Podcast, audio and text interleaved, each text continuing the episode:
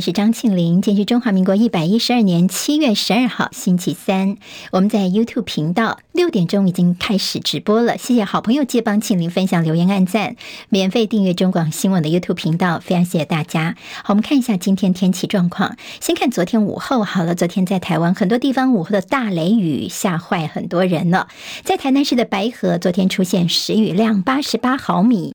累计三小时雨量最大是出现在台中的和平，一百七十四点五毫米，在三个小时之内下的雨量。今明两天是个重要的日子，是大学入学分科测验的日子啊。那么气象局说呢，今天在台北市、南高屏、云林、花莲这六个县市还是有亮高温灯号。午后呢，在大台北、中南部跟其他山区还是要留意有局部大雨发生的可能。明后两天水汽会稍微减少，至于到周六、周日水汽一入东半部跟南部的天气又会变得不稳定，下周会有低压带影响，整体降雨范围扩大。至于大低压带里面的热带系统会不会发展成为台风，还要再观察。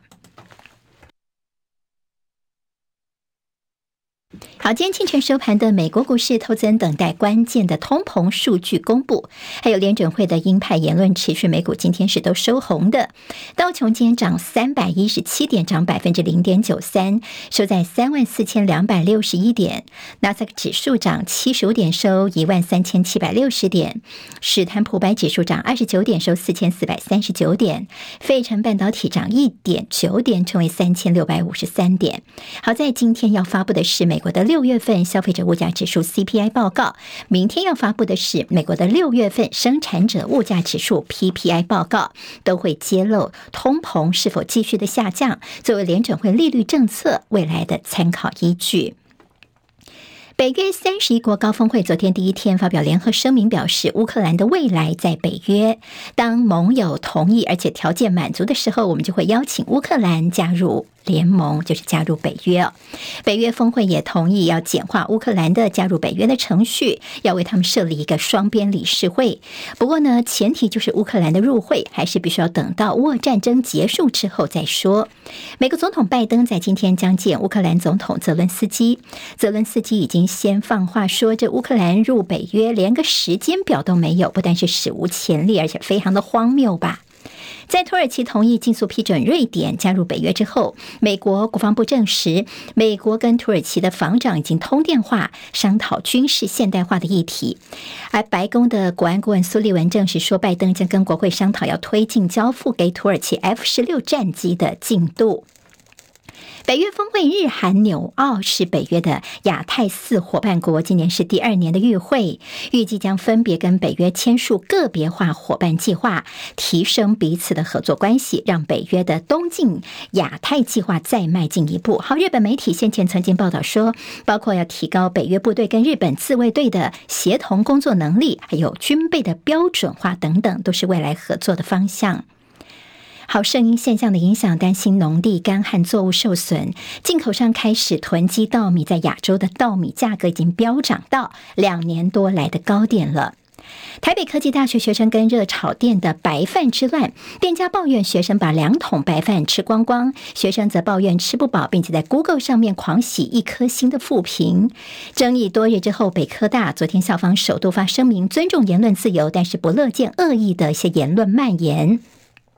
现在网络上面有学生号召要办北科第一届饭桶王大赛，就教育部呢赶快发声说不乐见，也提醒说，在过去曾经有学生大胃王比赛，短时间之内吃了两颗半的馒头，就身体不舒服而死亡哦。希望这事情能够赶快平息下去。大学的分科测验是今明两天登场，今年总共是四万两千两百五十二人报考，比去年大增了百分之四十五，人数更是超越了一百一十年的末代。直考。好，接下来进行十分钟早报新闻，我们用十分钟时间快速了解台湾今天的日报重点。好，今天在报纸当中有关于外役间的修法呢，有蛮大篇幅的。其中自由时报谈到说，现在已经决定呢，不会打假球。民进党说呢，整个修法要纳入议程。陈建仁行政院长就说，立法院在下周会密集讨论二十五个版本。好，那么在接下来呢，临时会当中，除了讨论之前他们说什么性平三法啦、台美二十一世纪贸易倡议的首批协定之外呢，现在也把外役监条例挤入哦，那么做朝野协商，就说大家说你不要拖到九月份，是不是在临时会当中就可以处理呢？联合报今天头版头条标题叫做“远景的性命不如绿的庄脚吗？”蓝营指控说，在二零二零林绿委曾经修外役监条例，那个时候很快八十一天就通过了。好，那么在照片当中，我们看到了这位绿装脚，他的名字叫做李清福。那帮他所提名从连署的几乎全部都是高雄帮，甚至是说是这个局系立委在其中有非常多的角色。那么在他之前呢，就到外役监区之后呢，十二月请假出来的时候也被拍到他跟监察院长陈菊啊，还有在这个民进党方面邱志伟的见面。但陈菊现在被点名说，原来当初把这个外役监的条例修得比较宽，是要帮助你们这个庄脚大呃大庄脚李清福能够进到外役监呢。那么陈菊昨天只说呢，这个修法希望越快越好。好，局系立委的角色，建在联合报有比较大篇幅的报道，同时他们有一个表格整理了外役间条例的修法快慢。好，之前八十一天就通过了所谓的李清福的放宽版。这个我们这杀警案之后的加严版呢，是在立法院卡了将近一年的时间都没有过，也难怪现在民怨沸腾。外役监遴选蓝营立委主张说，其实还有两种犯罪，其实应该列入不能够进外役监，什么呢？贪污犯跟经济犯，似乎也不能够就爽爽的到了外役监去哦，因为现况大概占了两成左右在外役监里头，这是一般监狱的二十五倍。而民众党也说，过得爽，刑期短，假释快，当然。要更加的严谨。目前要过行政院的这个所提的版本当中，其实没有把这个贪污纳入不得参与外役监遴选的范围，所以现在大家说贪污犯、经济犯应该也都不能够来这。其实，在立委的选民服务方面哦，帮这个嫌犯在监狱里面移监啦，或者是帮助他们假释，这似乎是很多明代的所谓选民服务。好，绿营立委就说：“你现在怪我们当初放宽是为了我们的这个呃绿营的所谓的庄脚哦。”好，那么但是其实当初呢，这个杀警犯为什么会能够到外役监里面？问题在你国民党当年的一个修法，在二零一四年的时候呢，你蓝营修法放宽外役监遴选到第三级的重刑犯。这是为什么杀井的这个人呢，能够进到外衣间？其实这是你们蓝营的问题，当初你们修法的问题，不要怪到我们的身上。但是放宽好像很容易，加严难，大家是想为权贵在留后路吗？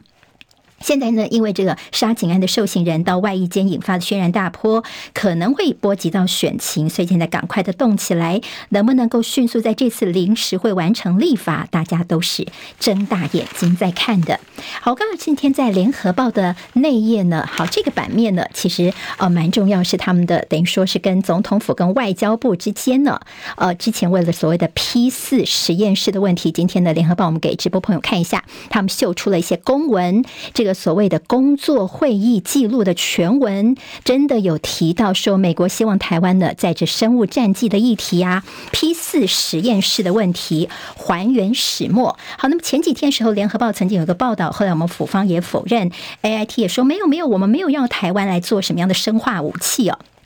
那么，府方也说没有生物战剂的计划，美国没有施压，甚至外交部呢还批评媒体说，这个少数特定媒体啊无中生有啊移花接木攻击我们政府，那么的破坏台美关系是罄竹难书哦。好，那么现在联合报呢就把他们所拿到的所受检举的公文呢，呃，等有消息跟联合报的爆料，就说呢在当初苏贞昌于在去年六月二十三号那个时候有一个南海工作会议，这个会议。记录当中，当谈了很多问题啊，疫情啊等等等等，其中有一段呢是记录到了，依照美方要求，我们要研发生物战剂的能力，所以规划设置新建生物安全第四级实验室，就是 P 四实验室。